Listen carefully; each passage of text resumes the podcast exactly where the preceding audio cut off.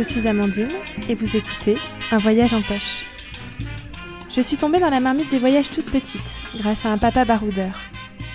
Pour moi, le voyage est synonyme de liberté, où on se sent vivant, vraiment, à 300%.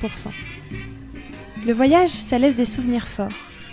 Mais au-delà des souvenirs, ça chamboule, ça secoue, ça fait évoluer. Souvent, c'est aussi un voyage à l'intérieur de soi-même. Alors aujourd'hui, j'ai envie qu'on se glisse dans les poches de voyageurs, qu'on se rapproche au plus près de leurs aventures et surtout de la manière dont elles les ont fait évoluer. Et comme on ne peut plus beaucoup voyager en ce moment, autant le faire à l'intérieur de nous-mêmes. Bonne écoute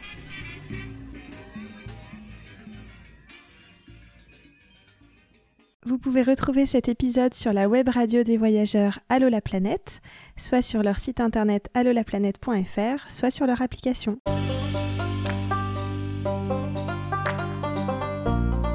Avec Marie et Arnaud, on est parti traverser l'Europe à pied, de Dijon à Istanbul. Cette fois-ci, ils nous racontent l'aventure qu'ils sont en train de réaliser en ce moment même. Depuis la Hongrie, on parle des kilomètres déjà parcourus, de tous ces paysages qui valent la peine d'être observés et capturés dans leur carnet à croquis, du froid et de l'humidité quand on bivouaque en plein hiver, du challenge de la traversée des Alpes et des rencontres marquantes faites sur la route. Alors bonjour Marie, bonjour Arnaud, bienvenue dans ce onzième épisode d'un voyage en poche. Euh, cet épisode est un peu spécial pour moi pour deux raisons, parce que pour la première fois j'accueille deux invités en même temps, et on réalise cette interview alors que vous êtes au milieu de votre voyage, vous n'êtes pas encore euh, rentré de votre périple. En juin dernier, vous vous êtes lancé dans une aventure en couple. Vous êtes en train de traverser l'Europe à pied, de Dijon à Istanbul, en autonomie. Votre projet s'appelle 4 saisons 4 pattes. Quatre saisons car c'est le temps que vous vous êtes donné pour arriver à votre destination finale. Quatre pattes car c'est votre moyen de locomotion. Et comme vous le dites également, et je vous cite parce que j'ai bien aimé euh, cette phrase, quatre pattes c'est aussi la position par laquelle on passe tous pour apprendre à marcher, les yeux rivés sur le sol avant de commencer à relever le regard. Et c'est le but de ce projet, apprendre à changer notre regard, ne pas traverser, mais rencontrer. Alors vous êtes tous les deux architectes, il me semble. Euh, vous partagez votre périple via des dessins, des textes et des photos. Vous allez sûrement euh, m'en dire plus. Vous avez aujourd'hui parcouru un peu plus de la moitié de votre itinéraire. Et puis euh, on va voir ensemble déjà ce que ça vous a apporté et puis comment vous envisagez la suite. Donc bienvenue Marie l'aventurière et Arnaud le routard, si j'ai bien lu votre blog. C'est ça. Alors pour commencer, comment est né ce projet? Et je me demandais s'il y avait une volonté de dépassement de soi, de challenge physique, dans l'idée de partir à pied pour un long voyage. Alors, euh, de challenge physique, euh, un petit peu, c'est-à-dire qu'il y en a forcément, euh, physique et aussi d'endurance, c'est-à-dire que là on est en train de traverser l'hiver et, et on le sent, mais euh, c'est surtout parce que Marie et moi on a cette passion commune de la randonnée qu'on a développée au, fur et à mesure de notre rencontre de couple et et c'est le, le, le, passage euh, à un niveau au-dessus de, de randonnée, enfin c'est cette idée d'un an, il est venu euh, de, la fin en gros du chemin de Saint-Jacques qu'on a effectué il y a il y a trois ans. Il y a trois ans, ouais. Et euh, à la fin de ce chemin, en fait, on avait tellement aimé cette marche, cette longue marche de d'un mois, d'un mois et demi, euh, que on s'est dit il faut qu'on fasse plus. On, on, aime cette approche des gens, de, des paysages, l'architecture, de plein de choses. Et du coup, bah, on s'est dit, il faut un truc plus gros. Euh, donc, euh, on va se prendre le temps pour pour imaginer un, un, truc plus grand et et qui nous fasse rêver. Donc, on a pris ces trois ans-là pour euh, pour faire naître ce projet-là, de traverser du coup l'Europe dans vers, plutôt vers l'est, vers là où le soleil se lève, plutôt que vers l'ouest là où c'était Saint-Jacques où le hmm. soleil se couche. Ouais. Et, et du coup, on a pris le temps, voilà, de, de bien réfléchir. on a passé par beaucoup d'idées. Euh, comme faire du vélo, aller en Asie. Enfin, il y a vraiment tout qui est passé et et puis on a on a on a diminué au fur et à mesure les choses euh, en fonction de ce qu'on voulait vraiment. Et ce qu'on voulait vraiment, c'était marcher euh, bas carbone, donc euh, pas prendre l'avion, pas prendre de, gros transports, continuer, enfin, marcher et pas faire du vélo ou d'autres modes, parce que on voulait être proche des gens, on voulait pouvoir dire bonjour en fait au quotidien à tout le monde, être vraiment au pied d'égalité à la fois euh, finance, enfin en termes de hauteur, on va dire naturelle, mm. et aussi euh, euh, de, en termes de, enfin d'argent dans le sens où en fait, quand on est debout, enfin en train de marcher, on, a, on, ressemble à, des gens normaux, quoi. On n'a pas l'air plus riche, on n'a pas l'air plus, plus pauvre, et du coup, on peut parler un peu à toutes les strates sociales, on pourrait dire. Et, et du coup, on se dit bon, c'est ça, on, on, va marcher, et du coup, bah, on a imaginé un an, et assez logiquement, on a décidé de partir vers l'est. Et justement, est-ce que votre euh, trajet, il est défini très précisément? Comment vous avez défini Istanbul? Moi, je me disais, une fois qu'on part comme ça, tu dis que tu pars vers l'Est, tu peux aller jusqu'en jusqu'en Chine. Hein il y en a qui le font. Où est la limite? Et est-ce que vous vous fixez une limite ou est-ce que euh, peut-être que votre trajet va aussi évoluer en cours de route et puis que vous allez peut-être continuer plus longtemps? Euh, Alors, comme tu l'as dit dans ton intro, on s'est donné un an. Euh, je pense que c'est important d'avoir un cadre pour pas partir dans tous les sens. comme disait Arnaud, quand on a commencé à construire le projet, on, on faisait du vélo en Asie, on traversait la cordillère des Andes, et puis on a mm. vraiment commencé à rationaliser le truc. On s'est dit non, euh, pour nous, ça a du sens de partir de chez nous, de pas prendre l'avion, euh, et on on s'est pas lancé dans une vie de vadrouille. Euh, pour nous, c'est un projet, c'est une une parenthèse dans notre carrière. C'est c'est pas mal de se fixer quelques limites pour euh, enfin c'est comme des points de, de, base pour commencer à développer le projet. Donc nous un an ça faisait partie du cadre. Et ensuite euh, Istanbul, il y a plusieurs choses. Euh, donc euh, comme on avait déjà fait Saint-Jacques, on avait plutôt envie de découvrir une autre partie de l'Europe. On, on, a voulu aller vers des pays qu'on connaissait pas. Et puis il y a un côté euh, météo aussi dans la définition de l'itinéraire. Donc on a traversé les Alpes en été et euh, au fur et à mesure de l'hiver, on va quand même vers le sud on, aurait adoré euh, la Norvège, mais euh, on se sentait pas encore armé pour ça. Ouais, prochaine étape peut-être, ouais. Ouais, ça se fait petit à petit, mais c'est intéressant. Du coup, tu dis que c'est quand même un projet avec un début, une fin, euh, et que ça cadre aussi euh, votre votre marche.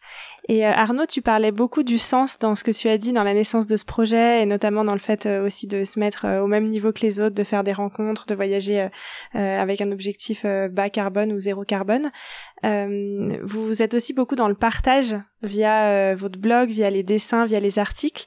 Est-ce que ça aussi c'était important pour vous d'avoir cette dimension de partage tout au long de la route? Euh, Ouais, c'était c'était c'était assez important.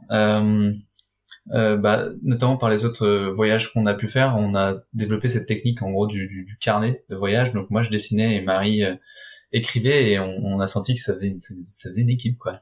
Et donc on aime à la fois ce sentiment d'équipe et en même temps ça nous interroge face face au monde.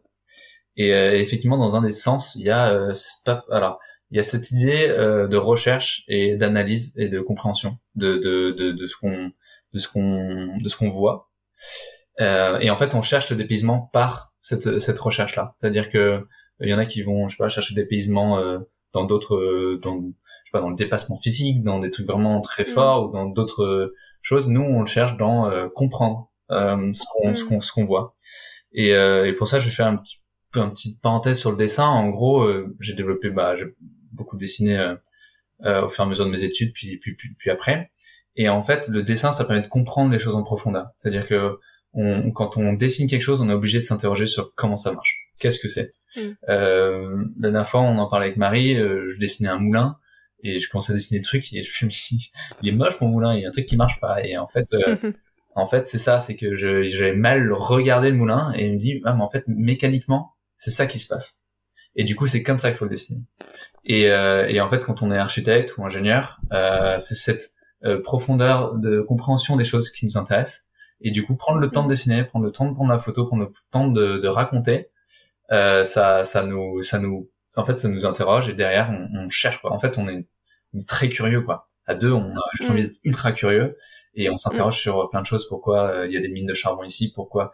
Voilà. Donc on, donc, euh, donc on a cette, euh, ce travail graphique et photographique sur sur ça. Derrière, on, on envisage vraiment de d'écrire un bouquin consolidé euh, sur euh, en fait un, un, triptyque qui est, euh, qui est assez commun en architecture. C'est en gros la relation entre l'homme, son mm. territoire et l'architecture.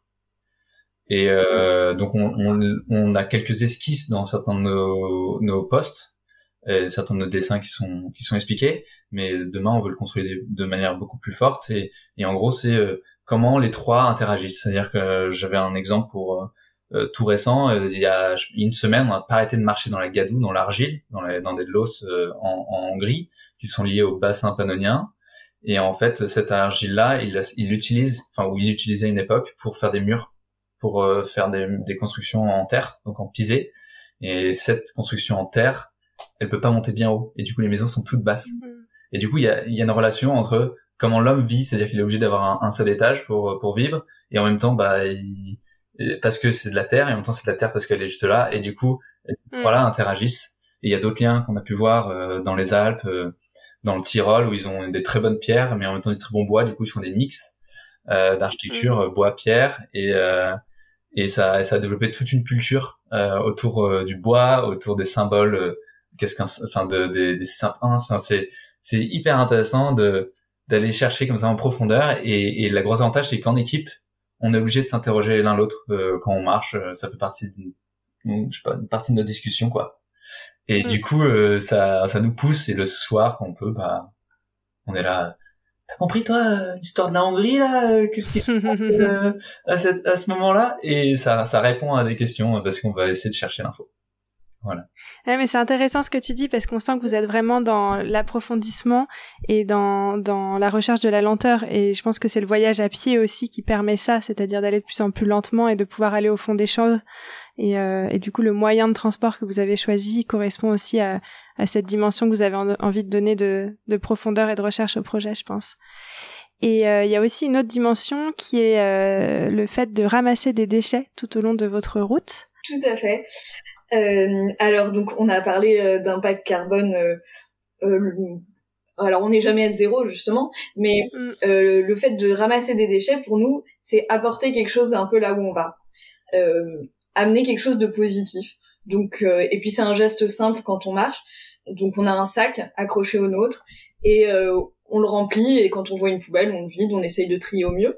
C'est une initiative qui n'est pas exactement la nôtre, euh, puisque euh, il y a un autre couple euh, qui a fait une traversée de l'Europe à pied et qui a un peu créé cette initiative qui s'appelle One Kilo for the Planet.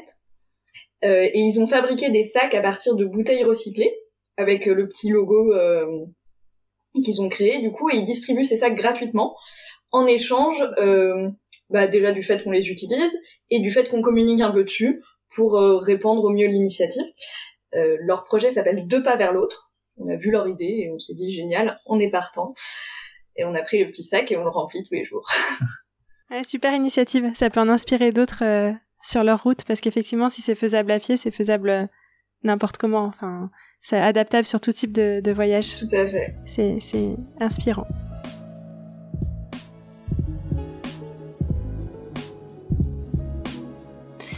Euh, si on entre un peu justement dans le cœur de votre euh, voyage et comment ça se passe au quotidien, moi j'étais curieuse de savoir déjà comment vous vous êtes senti euh, le jour du départ. Comment on se sent quand on est là premier jour et qu'on se dit on va marcher pendant un an. Est-ce que vous réalisiez ce qui vous attendait? Pas du tout. Je pense que hmm. un an de voyage, en plus un an vers l'inconnu, on on n'avait pas d'attente, on n'avait pas de vision de ce que ce serait, et on s'est senti assez soulagé de partir parce que on a dû quitter notre travail, quitter notre appartement, euh, acheter tout le matériel en plus euh, avec le Covid, etc. Euh, les magasins ont réouvert, je sais pas, moins d'un mois avant qu'on parte. Donc, mm. en fait, le jour du départ, on était à la fin de notre to-do list et on était juste soulagés, presque désœuvrés. On n'avait plus qu'à marcher. on n'avait pas vraiment de projection sur ce qu'on allait vivre euh, ce qui fait qu'on peut pas dire si le voyage correspond à nos attentes, mais il nous surprend euh, chaque jour. Ouais, vous avez, je vois très bien cette période effectivement où on est très dans le mental sur la préparation du voyage et quand on, on entre dedans, ça y est, on, se lance dedans et, et, on se vide l'esprit et je pense que c'est un peu ce que vous vivez aussi encore aujourd'hui au quotidien, c'est-à-dire d'être très dans le moment présent et dans le dans l'instant présent de ce que vous voyez. Euh, la marche aussi permet ça, je pense, cet état d'être vraiment centré sur ce que vous ressentez. Euh, ouais, est-ce que c'est quelque chose qui vous parle justement, se vider le mental un peu en marchant? Euh, Ouais, ça nous parle et la, marche crée ça parce que la fois c'est une dépense mm. physique et que c'est euh, c'est assez lent. Il y a plein de sports hein, qui, qui qui qui, vident. Euh, mm. Maintenant c'est euh, euh, on le on, a choisi la marche. Euh, ouais, il y a, y a de ça et c'est aussi ça nous vide. Enfin, je sais pas. On est en fait on est égaux euh, dans notre couple grâce à mm. ça c'est que moi, je, je, faisais pas mal de grimpe ou d'autres d'autres sports. et, euh, et forcément il y a tout de suite un, un, décalage. Et là en fait on a tous les deux le même rythme de vitesse, la même chose. Et du coup on se vide tous les deux l'esprit en marchant et en même temps on, on se cultive, enfin on se vide l'esprit et on le remplit de plein d'autres choses. Sur le, le, fait de marcher, je me demandais aussi si vous étiez vraiment euh, très strict là-dessus ou si euh, des fois il y a des conditions météo qui sont trop difficiles pour euh, pour faire une partie de l'itinéraire, un chemin qui est pas praticable ou quoi. Euh, Est-ce que à ce moment-là, vous vous autorisez euh, le fait de prendre un autre transport? Alors, on est relativement strict, sauf euh, problème lié à la santé euh, ou au besoin de manger, euh, sauf problème physique. Euh, moi, j'ai déjà pris, j'ai pris un bus. Arnaud a continué. C'était juste avant Ljubljana parce que mes chaussures étaient trop usées et je commençais à développer une tendinite. Euh, et on avait déjà fait une pause de trois jours pour essayer de se remettre.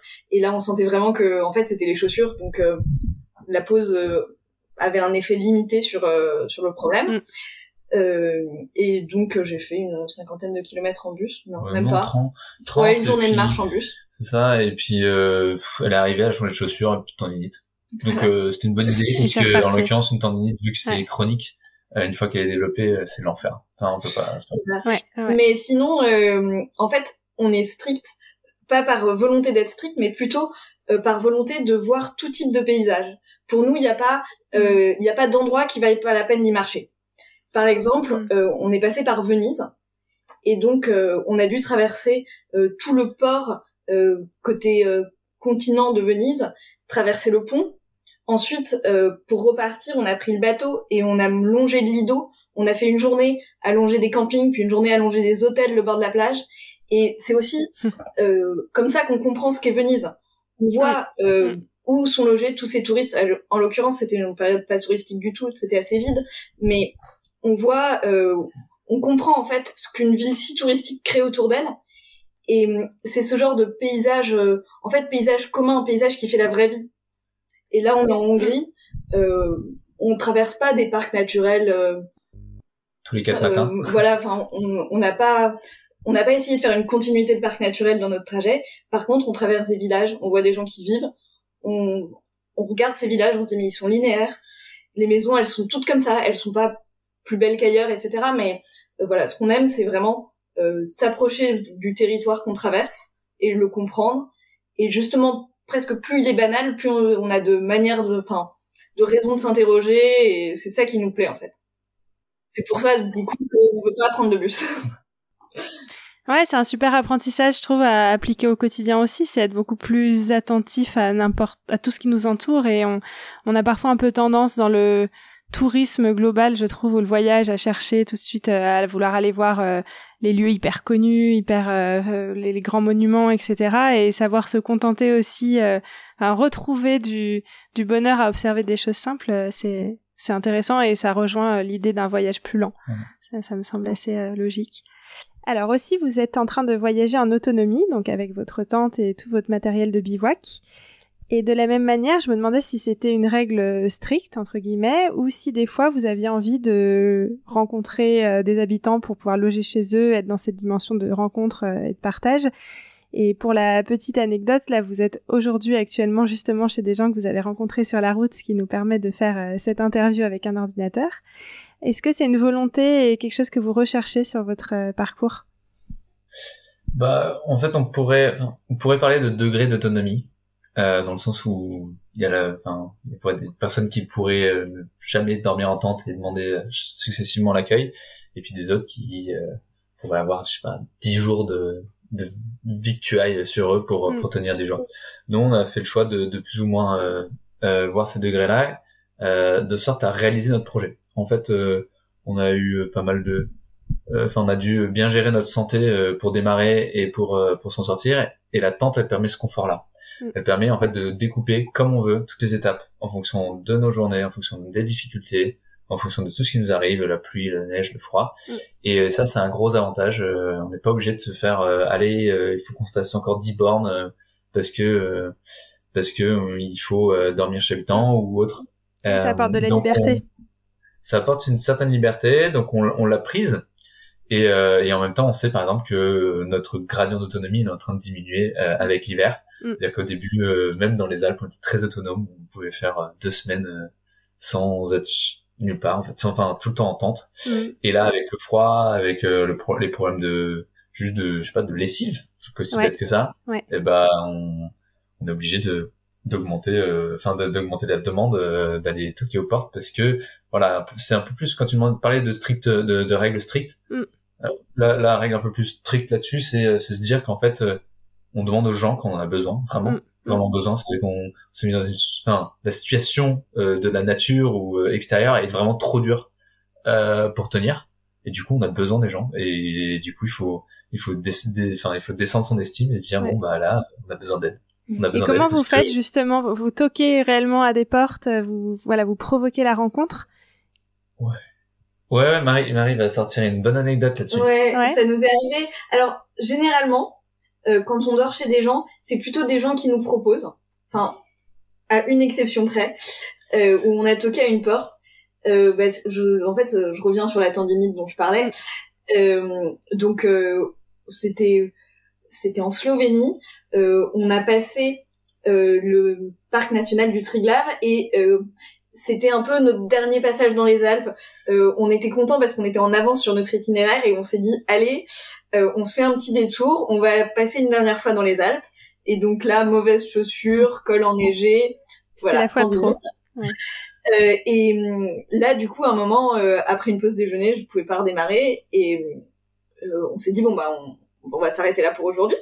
Donc l'avantage de la tente, c'est qu'on pouvait s'arrêter sur place, Mhm. quasiment. Euh, enfin, il fallait juste trouver un endroit où camper. Mais Arnaud m'a dit non mais Marie, euh, t'as besoin de te reposer, on a besoin de mettre de la glace. Il y a une maison à côté, on a vu un monsieur qui bricole. Euh, on va voir. Et donc là, c'est la seule fois où vraiment on, on est rentré chez lui, on lui a dit bah est-ce qu'on peut dormir ici? Euh, et on a été mais tellement tellement bien accueillis. C'était c'est une de nos meilleures rencontres du voyage parce qu'on est tombé du coup on était en Slovénie et on est tombé sur un couple d'une roumaine mariée Une polonaise. Une polonaise pardon euh, mariée à un anglais qui étaient tous les deux parapentistes Hmm. Euh, et hum, du coup ils ont complètement euh, compris tout de suite la démarche de notre projet ils Ouais. nous ont dit non mais Marie moi je t'amène à Ljubljana acheter des chaussures et puis je te ramène ici comme ça tu peux marcher jusqu'à Ljubljana enfin tout de suite en deux secondes ils avaient compris que Ouais. on était un peu des fous Euh, on est resté euh, trois nuits chez eux Ouais. et Ouais, c'est c'était euh, des vraies vacances en fait c'était plus euh, une pause pour se remettre d'une tendinite c'était des vacances avec des copains quoi. Ouais. Ah, c'est génial. En fait, à la base, je sais pas, on a fait une nuit ou deux nuits et puis on a essayé de redémarrer et ça, ça l'a pas fait. Marie était là, bah mal. Bon, bah je les appelle, je les appelle. Je ouais, est-ce que vous rester une nuit de plus? Bien sûr, restez. Ce soir, on vous fait à dîner et tout. Et ils nous ont fait à dîner, on leur a fait à dîner, on s'est, euh, voilà, on a fait, après on essaye d'être un pied d'égalité, c'est-à-dire je suis allé faire les courses on est autonome. Mm. Et c'était, euh, c'était vraiment une super belle rencontre. C'était, Ouais. c'est qui- fort ces, ces rencontres éphémères de Ouais. voyage. Mm. Ouais. Et j'avais euh, dans mes questions l'envie de vous, vous questionner euh, sur ces rencontres, des rencontres qui vous ont marqué. Est-ce qu'il y en aurait deux, trois qui vous viennent à l'esprit comme ça que vous avez envie de partager? Alors, il y en a une autre qui était marrante. Euh, c'était en Slovénie à nouveau. On était le long de la frontière croate et on approchait de la, euh, du passage avec la frontière hongroise. Donc, on était à cet endroit de la Slovénie, euh, bien à côté des deux frontières. Et euh, ça, veut- on a eu des petits soucis avec, euh, enfin pas des soucis avec la police, mais plusieurs fois on s'est fait interpeller par la police. On, on pensait qu'on était des migrants. Euh, voilà, c'est lié à l'actualité. Ouais. Euh, et donc bah là on était particulièrement proche de la frontière et on avait un peu cette flemme de on s'est déjà fait contrôler euh, trois ou quatre fois on en a marre et euh, donc on est allé voir une dame et en se demandant est-ce que euh, bon on lui a juste demandé de l'eau puis on a un peu discuté on, on avait un peu derrière la tête est-ce qu'elle va nous proposer de rester chez elle? Et hum, mais non elle était hyper focus sur nous expliquer où elle est parce que elle avait compris qu'on avait fait un petit détour et elle était non mais ligne droite, vous vous faites 25 km, c'est tout droit. Euh, et du coup, elle nous a vu partir et un tout petit peu plus loin, 100 mètres plus loin, on n'était même pas à un croisement, elle, euh, elle nous voit nous arrêter parce qu'on discutait de où est-ce qu'on va planter la tente, euh, justement avec euh, ces problèmes de police. Et là, elle arrive sur son petit vélo et elle nous dit non non mais c'est tout droit, c'est tout droit, je vous ai dit. Ouais. et euh, du coup là on lui explique qu'on cherche euh, un endroit où dormir et elle nous conseille euh, d'aller vers l'école du village et dit à l'école vous trouverez. On passe devant l'école, c'était un samedi, l'école est fermée. Bon, on passe notre chemin, on cherche un autre endroit, et là on voit une voiture qui arrive, et c'était toujours la même dame qui nous a dit mais non mais l'école était là, vous avez dit. et au final on lui a expliqué un petit peu mieux notre problème, tant bien que mal parce qu'elle parle slovène, euh, et euh, là, elle nous a dit mais venez chez moi. Ça y est, elle l'a dit. Et à partir de ce moment-là, elle nous a fait à dîner, elle nous a fait une lessive pour nous laver nos affaires. C'était une maman poule. Euh, c'était hilarant. C'était hilarant parce que du coup, elle était très invasive. Elle voulait vraiment nous enfin, raconter plein de choses, mais en slovène. Et elle était en galère euh, pour comprendre. Du coup, on a commencé à faire une sorte de Pictionary avec elle. Euh, pour essayer de s'expliquer. Elle, elle nous a dessiné une carte, mais enfin, je pense qu'on serait parti à l'ouest avec cette carte, euh, parce qu'il y avait euh, l'oratoire fait tourner à gauche, truc tout en slovène. Euh, mais elle était trop gentille et, euh, et c'est ça, elle nous a tout ouvert et c'était une belle rencontre encore, très mm-hmm. différente, mais super belle. Ouais, c'est précieux de tomber sur une maman poule en voyage. Euh, effectivement, quand on a besoin d'un peu, un repas chaud, un toit, une lessive, un peu de réconfort, c'est chouette. Arnaud, est-ce que tu as une autre euh, rencontre, toi, qui te vient à l'esprit, que tu as envie de partager? C'est en Italie. Euh, on marche, euh, on était dans un bar, on, dessinait et on, bossait un petit peu. Et on part de ce bar pour aller chercher un, endroit où camper la tente. Donc c'est la plaine, c'est des plaines vraiment agricoles immenses. Et on commence à marcher et il y a un papa qui nous double avec ses petits, ses petits enfants et puis qui s'arrête. Puis vous allez où comme ça? On lui dit Istanbul. J'ai fait non. Istanbul. donc l'italien, on gère un peu mieux, enfin on comprend un peu mieux, donc on se comprend tout de suite. Et puis lui, euh, il voulait parler français. Donc euh, trop, enfin tout de suite ça a matché. Et il fait mais vous allez dormir où ce soir et tout? Bon, on dort en tente. Il fait bah venez dans mon jardin. Euh, J'ai pas forcément de la place dans la maison, mais venez dans mon jardin. Et du coup, on allait dans son jardin. Et là, tout de suite, pareil, euh, ouvrant les portes, euh, vous voulez manger, vous faire, enfin, je sais pas. C'est super gentil. Et là, et un peu les, les, détails super drôles, c'est qu'ils avaient trois, ils avaient trois enfants. Et tous les enfants voulaient aider. C'est-à-dire que on était, mais genre, euh, enfin, on était des rois pour les gosses, quoi. Donc ils arrivaient, fait, tu veux un thé? Euh, oui, je veux bien un thé. Ok, bah moi j'aime bien ce thé, donc je te mets ce thé. Après, il est en mode, toi tu veux quoi, tu veux quoi, tu veux quoi, tu veux quoi? Je veux un café. Ok, là c'est le café. Après, il allait voir maman, ouais, ils ont demandé ça, est-ce qu'ils peuvent avoir? Enfin, c'était un truc de fou. C'était trop drôle. Du coup, on avait une myriade de, de, de mini serviteurs. Euh, c'était trop improbable, quoi. Mais euh, c'était euh, c'était c'était génial parce que les, les parents étaient super gentils, c'était ultra agréable. Et puis on, on, on était trop content de rencontrer cette petite famille euh, où on a juste planté la tente au final, mais c'était euh, c'était adorable. Trop chouette, vous étiez les héros. Mm. Et c'est c'est toujours super agréable en fait de se sentir intégré dans une famille pour une soirée. Ça euh, voilà, ça nous fait des petites familles adoptives le long du chemin. C'est assez génial. Ouais, c'est ça, parce que c'est ce qui peut manquer en voyage justement aussi, c'est de se sentir parfois un peu loin de ses proches et euh, est-ce que le fait d'être deux, ça, ça, aide par rapport à ça ou euh... Ah oui, c'est sûr. Enfin... On, on s'est dit plusieurs fois, on s'est demandé, euh, et toi, si euh, si j'étais pas là, est-ce que jusqu'où tu serais allé sur ce chemin? Ouais. Et est-ce que globalement, tu euh, aucun de nous deux aurait mm. passé l'hiver. Hein. Ouais, alors l'hiver, vous en parlez beaucoup. Et euh, moi, j'avais noté dans mes questions la traversée des Alpes aussi comme moment qui pouvait être un peu challengeant, un peu difficile, parce que euh, j'ai, voilà, j'ai l'impression que c'était, en tout cas au moment du départ, euh, ce que vous envisagez comme la partie difficile de votre parcours. Et là, vous avez mentionné plusieurs fois le fait que bah, c'est difficile aussi de traverser l'hiver, hein, alors que vous êtes plus dans les Alpes aujourd'hui puisque vous êtes en Hongrie. peut-être qu'on peut revenir déjà sur cette traversée des Alpes et, et, et, voir ce que vous en avez retiré, mais je serais intéressée aussi de voir un petit peu aujourd'hui comment ça se passe avec les difficultés de l'hiver. Bah, on avait travers, on avait du coup dessiné euh, tout l'itinéraire, enfin pour, pour à peu près pour l'année, en, en, fonction des saisons. Donc euh, sur les Alpes, on avait ce, ce, créneau de deux mois où il y a pas neige, euh, c'est pas trop compliqué et on peut traverser. Et du coup, bah, on avait adapté en fonction de ça et euh, on s'était mis, bah, les Alpes, c'est dans un mois et demi après le début. Euh, ce sera vraiment le moment où on testera nos corps, notre équipement, notre poids de sac et tout. Donc il y avait ce challenge-là. On l'a traversé via le, le, sentier européen 5, donc qui relie en gros Constance euh, à Vérone puis Venise. Et, euh, et du coup c'était pour nous un, un challenge euh, parce qu'on avait optimisé au maximum le poids du sac euh, pour pour passer sous, enfin cette étape-là. Donc on a passé des journées entières euh, à monter juste en montée quoi. Puis des journées entières en descente. Enfin, on avait des, des, grosses mm. journées. Après, comme je disais avec la tente, on a pu redécouper, ce qui a vachement facilité le, enfin le physique quoi. Donc toute la partie physique. Mm. Donc c'était un, c'était un, un, un, challenge et en fait une fois commencé l'hiver, on s'est dit mais le vrai challenge c'est l'hiver, c'est juste beaucoup plus dur. ça n'a rien à voir, c'est avec que euh, le moment où tu es fatigué parce que tu as fait 1000 euh, mètres de dénivelé positif, et eh ben tu peux plus ou moins euh, te débrouiller pour trouver un endroit camper euh, en regardant bien la carte. Mm.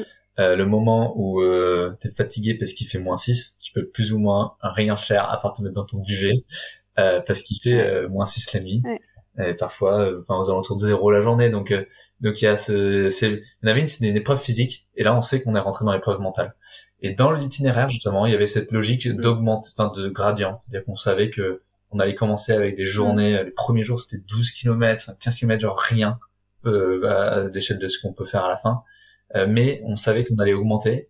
Les Alpes, c'était le premier truc. Après, ça allait être un peu plus calme et qu'après l'hiver ça allait être euh, ça allait être intense. Et on se dit écoute déjà on passe les Alpes et après on s'adaptera pour l'hiver. Il y a c'est ça reste l'Europe, on aura euh, tous les magasins qu'il faut on, sur le chemin et on testera les choses au fur et à mesure et on fait des erreurs et puis il y a des endroits où on s'est pas loupé quoi. Là on, on a fait des erreurs sur les gants, enfin on a sous-estimé nos gants mais on s'est par exemple mm. pas loupé du tout sur euh, les duvets qui tiennent du moins 6, moins 7 sans me roncher quoi. D'accord. J'allais vous demander pour l'équipement si vous aviez tout prévu avant de partir ou si vous l'ajustez au fur et à mesure du, du parcours. Alors, sur tout le gros équipement, euh, on a essayé d'avoir des choses qui durent euh, pour la totalité du trajet. Donc, euh, c'est le cas du matelas, du sac de couchage. Malheureusement, ça n'a pas été le cas de la tente. Que on a pris la tente la plus optimisée pour les Alpes, pour être léger. et mm. on s'est rendu compte au fil du voyage que sa, sa légèreté avait, allait avec quelques faiblesses et qu'elle euh, qu'elle nous protégerait pas assez bien pour l'hiver. Et ensuite, euh, sur tout ce qui est vêtements, on a plutôt pris le parti euh, de s'adapter au fur et à mesure. Déjà parce qu'on apprend en marchant. Enfin, on était, c'est vraiment quelque chose de. Mm. on avait fait Saint-Jacques, mais ça a vraiment rien à voir. c'était sur une seule saison et c'était sur un chemin beaucoup plus organisé. Donc déjà parce qu'on apprend et aussi parce qu'on n'a pas totalement le choix. Euh, parce que bon, comme je te disais, on s'est préparé un peu en temps de Covid, donc avec euh, souvent des magasins fermés. Et quand ils ont réouvert, ils avaient la collection d'été. Ouais. Donc euh, on n'aurait de toute façon pas trouvé toute une partie de l'équipement d'hiver à ce moment-là. Et alors, je voulais vous féliciter pour votre blog parce que sur votre blog, vous détaillez très bien. Enfin, il est très bien fait, j'ai trouvé, et vous détaillez très bien l'équipement que vous avez avec les petits dessins, des tenues, des sacs à dos et autres. J'ai trouvé ça vraiment très clair. Euh, Est-ce que vous pouvez nous redire combien de kilos vous avez sur le dos? Et surtout comment vous êtes habitué petit à petit à, à transporter tout ça? Euh, Tout à l'heure, vous parliez de graduation, hein, de commencer petit pour augmenter au fur et à mesure, mais est-ce que euh, c'est quelque chose euh, finalement que tout le monde pourrait faire? Parce qu'on a, je trouve qu'on a un peu l'impression avec la marche que c'est tout le monde pourrait se lancer dans cette aventure parce que en marchant, on sait tous marcher et, et l'entraînement vient en, en pratiquant. Mais c'est quand même impressionnant euh, quand on voit ce défi de partir en autonomie, de transporter sa maison sur son dos. Euh, tu dis que 15-20 km, c'était c'est pas grand chose par rapport à ce que vous faites aujourd'hui, donc ça peut impressionner. Donc voilà, plusieurs questions en une, mais déjà comment vous vous êtes habitué et finalement est-ce que tout le monde pourrait euh, aurait la capacité de se lancer dans ce genre d'aventure Alors je pense que tout le monde a la capacité de marcher et, et je conseillerais pour tout le monde le chemin de Saint-Jacques pour débuter, où il y a beaucoup de guides, il y a mm. beaucoup d'aides, il y a beaucoup de systèmes de, de, de ravitaillement. Enfin, il y a énormément de choses qui permettent de commencer à comprendre ce que c'est de vivre en autonomie et, et bivouac. Et ensuite, euh, il y a toute une logique de, enfin, de travail sur le poids et sur qu'est-ce qui est nécessaire. Euh, donc on l'a expérimenté nous euh, sur les premiers Saint-Jacques où il fallait, faut optimiser, faut optimiser le poids parce que c'est c'est un des, des, facteurs clés en gros de blessure. Et, euh, et du coup, de manière mm. pragmatique, en été, moi j'avais 7,5 kg, Marie 6,5 kg. Donc ça, c'est sans compter bouffe, enfin, la, la, enfin, sans l'eau et la nourriture. Et, euh, et, pareil, donc système de gradient, euh, en hiver, on est obligé de, d'augmenter. et du coup, je suis passé à 10,5 et Marie 8,5 kg. Donc c'est, c'est des poids qu'on peut, qu'on peut tenir. Là, normalement, le chiffre qui, est clé, c'est si on veut vraiment avoir aucune blessure et pouvoir vraiment aller vite, être assez, il faut être à 10% de son propre poids. Donc je fais 60 kilos, il faudrait que j'ai 6 kilos sur le dos, ce qui était presque le cas dans certains moments en été. Et, et au-dessus de 20%, c'est commence à être très lourd. C'est-à-dire dénivelé, c'est commence à être vraiment compliqué. En la fois en montée parce qu'il faut le porter et en descente parce que les genoux ils, ils peuvent ils peuvent vraiment souffrir. Et du coup, bah voilà, on a, on a, on a, on est vraiment parti avec un sac été, avec euh, des grands équipements euh, type hiver. On savait à peu près les grandes températures qu'on pouvait avoir en hiver. Et ensuite, on s'est dit, bah, on va rajouter euh, les gants, on va rajouter tous les trucs au fur et à mesure pour pour augmenter ça. Donc, c'est faisable, mais ça a besoin de temps, comme beaucoup de choses. Euh, besoin d'essayer des trucs, de se louper, de, de, de demander conseil. et mais c'est c'est c'est mm. oui dans dans l'absolu euh, marcher avec 6 kilos sur le dos c'est ça pour beaucoup de personnes ça, ça inspire en tout cas ça donne envie et c'est intéressant ton conseil de commencer par euh, Saint-Jacques parce que Saint-Jacques c'est faisable facilement depuis la France donc euh, je pense que ça peut inspirer certaines personnes à, à se lancer certaines personnes qui ont qui ont pensé mais qui ont jamais osé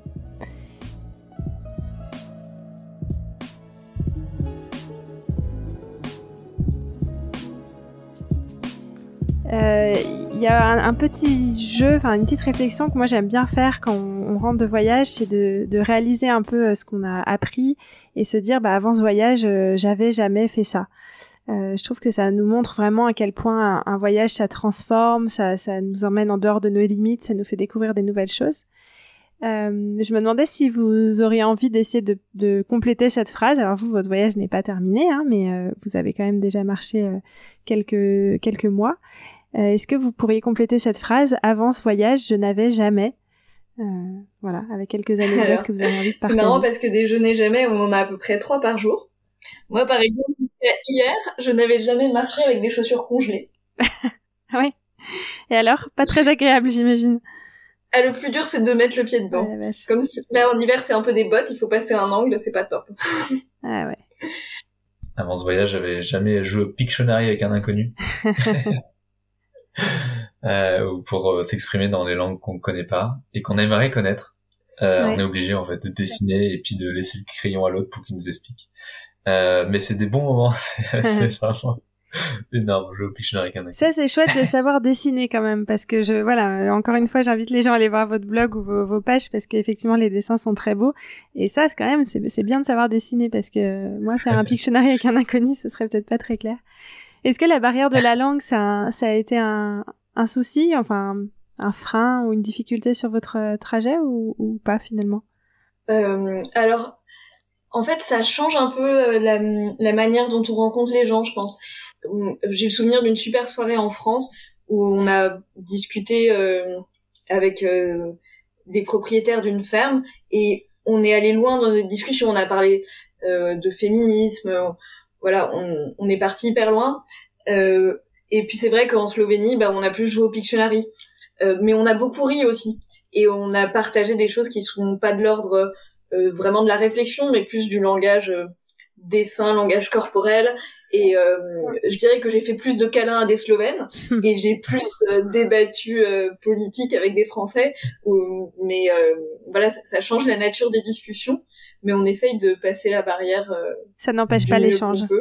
Ouais, ouais. ouais. En fait, on aimerait tellement parler leur langue. Mm. On pourrait apprendre tellement d'eux. Mm. Et ça, c'est peut-être une des grandes, enfin, une des frustrations qui restera tout au long du voyage, c'est que, enfin, apprendre le slovène, ça s'apprend pas comme ça, mm. ou le, ou hongrois, il faut, alors là, faut, s'accrocher. Je sais pas combien de temps il faut pour maîtriser cette langue. Ouais. Euh, mais, euh, c'est, ça reste des, des, enfin, non, c'est pas une barrière. Les gens sont bienveillants, enfin, si on, si on leur, euh, prétend cette bienveillance. Et je reviens à cette notion de, de, couple en vous entendant. Tout à l'heure, on a parlé du fait que d'être, de voyager en couple, ça vous entraînait finalement à faire ce projet, et c'est peut-être quelque chose que vous n'auriez pas fait seul. À l'inverse, comment les moments euh, plus difficiles se, se, gèrent en couple? Parce que c'est parfois aussi un challenge hein, pour certains de, de, partir en couple et de partager comme ça le quotidien euh, sans, sans, sans intimité ou sans moment seul. Alors, je pense que on pourrait faire euh, une analogie avec un équipage de bateau. Ouais. Je pense que euh, sur un bateau, on s'engueule pas. Et ben dans un 2 mètres carrés par moins 6 degrés, on s'engueule pas. euh, donc euh, voilà, on sait qu'on peut pas, on peut pas se fâcher dans une tente en fait. et puis euh, c'est pas simplement qu'on peut pas, c'est qu'on sait aussi qu'on donne le meilleur de nous-mêmes et on a un, un certain respect pour l'autre et une empathie de voilà. Enfin, il y a des moments qui sont difficiles, on sait qu'ils sont difficiles pour l'autre et puis il y en a, y a un jour où c'est l'autre qui va être plus en forme, on essaye de se tirer vers le haut. Mhm. Et bah si s'il y a des petits embrouilles ou quoi, on, on va les tirer au clair le matin en marchant. Mais euh, il y a un peu voilà ce côté équipage. Mm. Euh, ouais, on est une équipe et euh, on n'a pas vraiment la possibilité de dessouder cette équipe. Et cette expérience renforce cette équipe. Ça, c'est sûr, je pense. Oui, oui, oui. c'est sûr. C'est Non, c'est une vraie école. Hein. C'est une vraie école euh, Ouais. bah, du pardon, donc parce qu'on est obligé de, faut résoudre très vite les problèmes à la racine, sinon, euh... je sais pas, on peut pas euh, chacun être de son côté, quoi. Bien on sûr. est obligé d'être une équipe, donc euh, Ouais. faut les résoudre très vite.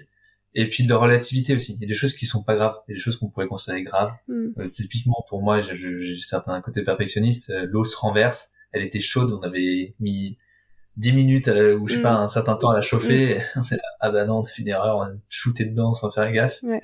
Et ben on n'est pas on n'est pas mort de froid, donc c'est pas grave. Ouais, on apprend à relativiser.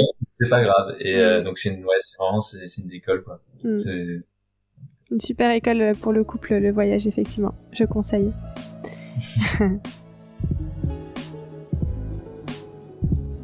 Et alors, pour terminer, euh, deuxième petit jeu du podcast, c'est le jeu des cinq sens. Euh, c'est une question que j'ai l'habitude de poser parce que je, je trouve ça intéressant. En voyage, on est très centré sur nos sens et alors euh, peut-être encore plus en marchant. Hein, euh, T'en parlais un peu tout à l'heure, Arnaud, mais très centré sur ce qu'on voit, ce qu'on sent, ce qu'on entend, etc. Euh, du coup, j'ai envie de vous poser la question à chacun, euh, chacun de vous. Déjà, qu'est-ce qui vous vient à l'esprit à chacun quand je vous parle d'un son que vous auriez entendu? Alors moi, c'est euh, les aboiements de, des biches, des cerfs. Ils ont vraiment, c'est des animaux très élégants Ouais. et leur a- leur aboiement est juste Et pas élégant.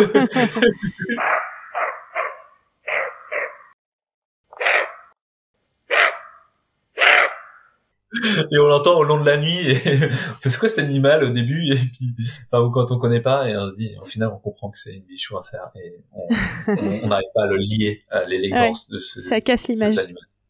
Ouais. C'est vrai. Alors euh, moi je pense euh, au craquement du glacier Mittelberg. Donc c'était dans les Alpes autrichiennes. Euh, c'était euh, c'était le point euh, culminant de notre itinéraire et c'est un énorme glacier qui fait ces bruits. On n'arrive même pas à, à savoir d'où il sort, mais ça Mm. ça craque et c'est c'est impressionnant parce que c'est une montagne donc ça a ce côté statique, Mm. mais en même temps il y a ces signes du fait qu'il bouge. Euh, c'est vraiment un des, un des paysages qui m'a bouleversée. Hmm.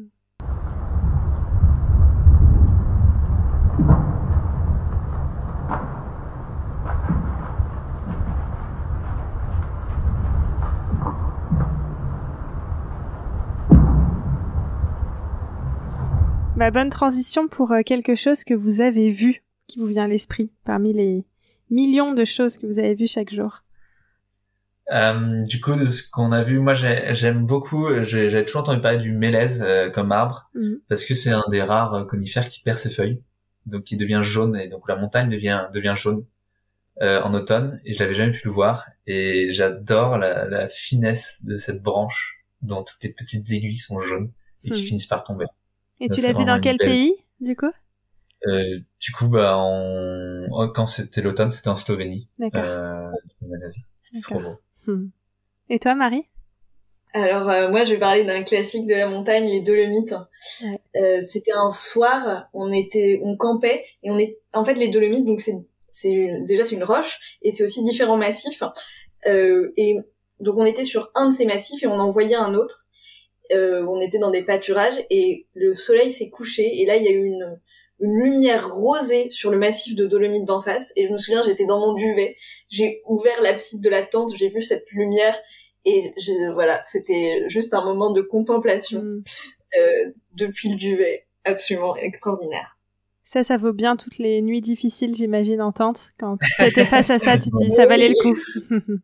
Ah oui. Et alors, si je vous parle de quelque chose que vous avez goûté, Euh, la polenta cramée euh, sur euh, plusieurs jours d'affilée. C'est vraiment un, un goût qui restera. Euh, c'est assez compliqué euh, la polenta quand on gère pas bien son feu, Euh, donc ça finit par brûler. pas, j'ai pas arrêté d'en manger. c'est vraiment pas bon. Et toi, Marie? Alors, c'est pas notre voyage n'est pas un super voyage culinaire. Euh... Bah le bivouac généralement, ouais, c'est pas. Ouais, voilà. Donc euh, il faut imaginer un an de bivouac en plus avec quelques intolérances alimentaires. Donc c'est vrai qu'on a bouffé pas mal de polenta.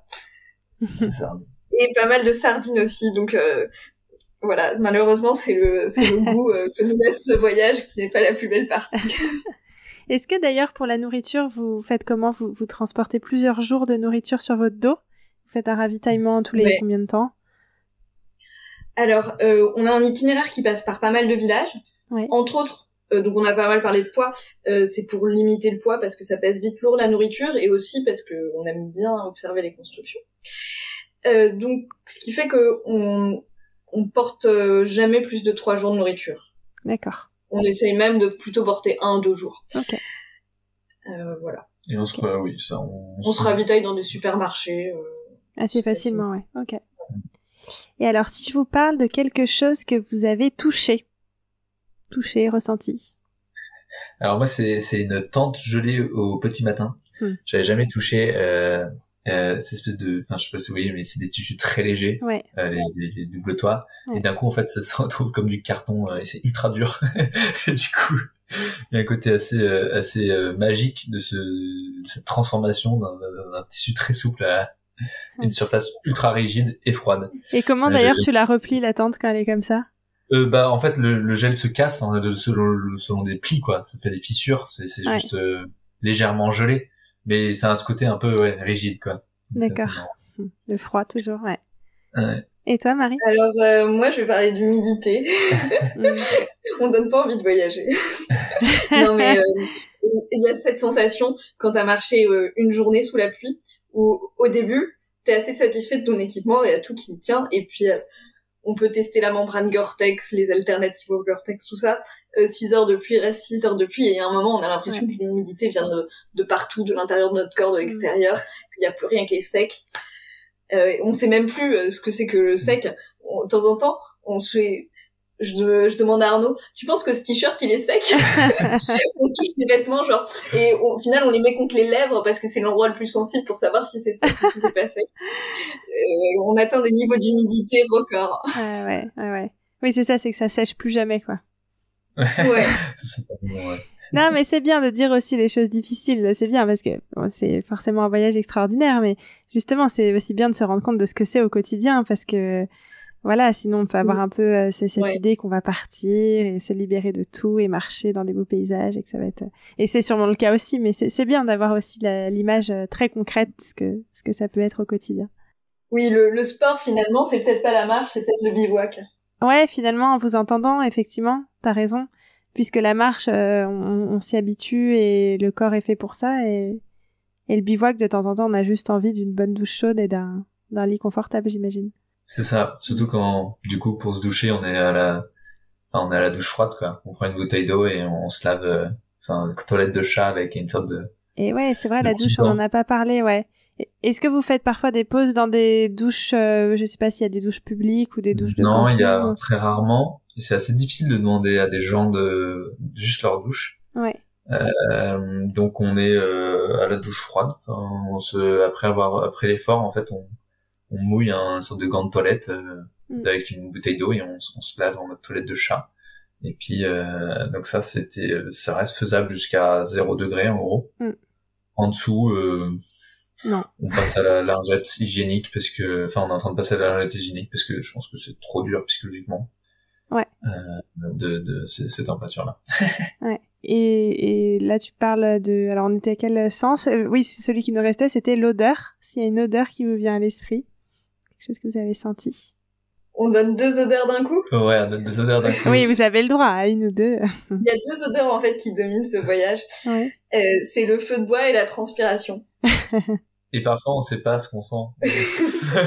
Mais on, on essaye de, de, se tenir le plus proche du feu pour faire gagner le feu de bois sur la transpiration. et c'est bien, je trouve que ça résume bien le voyage finalement, feu de bois, transpiration. Tous vos, tous vos sens la résument assez bien le, effectivement, le bivouac, je trouve. Bon, bah, merci beaucoup, en tout cas, d'avoir partagé tout ça, des petits bouts de votre voyage. Hein. J'imagine que c'est euh, c'est un extrait très court de tout ce que vous avez vécu depuis 2300 km, c'est ça? Depuis le début? C'est ça. un peu plus maintenant, ouais. En tout cas, bah, je vous souhaite une très belle continuation de voyage et effectivement, je serais assez curieuse de vous réinterroger à votre retour parce que je pense qu'il y a pas mal d'apprentissages qui, qui vont être tiré de ce voyage. En parlant de retour, je vous ai aussi pas demandé, c'est peut-être un peu tôt, mais est-ce que vous imaginez déjà euh, certains changements dans votre quotidien? Ou alors c'est trop tôt pour vous demander ça? Euh, changement du quotidien. Euh, en fait, notre quotidien maintenant, c'est de marcher. Mm. Le quotidien d'avant, bah, effectivement, c'était un peu de, travailler et, et, de, et, de, faire d'autres choses. Mm. oui, oui, ça nous a, ça nous a transformé. Moi, nous, enfin moi, ça m'a particulièrement convaincu que le domaine d'architecture euh, en gros écologique avec un souci du changement climatique et va mm. devenir majeur euh, et euh, doit devenir majeur dans ma vie. Donc mm. je vais encore plus m'orienter là-dedans. Et donc on va chercher tous les deux des boulots là, qui sont plus en accord avec ce qu'on a vécu, notamment avec cette proximité avec la nature et l'environnement. Mm. Il y a beaucoup de choses qui vont rester. Hein. On reste des êtres humains qui se construisent d'expériences, mais qui ont besoin de, de quelques socles. Mm. Et puis on va revenir et travailler voilà sur ce livre pour euh, pour consolider ce qu'on a appris et pour euh, mettre en forme euh, tout ce qu'on a vécu, dessiner, mettre en forme la photo, le récit, et mm. pour pour livrer quelque chose qui soit un fragment de de cette partie de l'Europe qu'on a qu'on a traversée et qui qui raconte ces hommes, sa géographie, ses sociétés et mm et la beauté en fait de ce continent. Ouais, quelque part en fait, euh, au jour le jour, on fait un carnet de voyage et on a envie de l'aboutir et je pense qu'on continuera à voyager là par ça à hmm. notre tour, euh, tout en essayant de de trouver un nouvel équilibre, une nouvelle vie, euh, dont au final on sait pas, enfin on, a le voyage nous aide pas à savoir ce qu'on fera à notre tour. Hmm. En tout cas, pour l'instant, on n'en est pas encore conscient. Enfin, c'est voilà un petit peu va... Ouais, oui, oui, complètement. Et même en rentrant de voyage, parfois, c'est c'est pas toujours euh, facile de savoir euh, ce qu'on veut faire, mais mais c'est déjà des, des belles pistes que vous avez en tête. En tout cas, je vous souhaite une très belle continuation de voyage. Bon courage pour la suite de l'hiver, pour euh, pour vaincre cette période un peu difficile. Et puis belle arrivée à Istanbul dans quelques mois et, et avec plaisir pour se recontacter à votre retour. À bientôt. Merci beaucoup Amandine. Mm. Merci.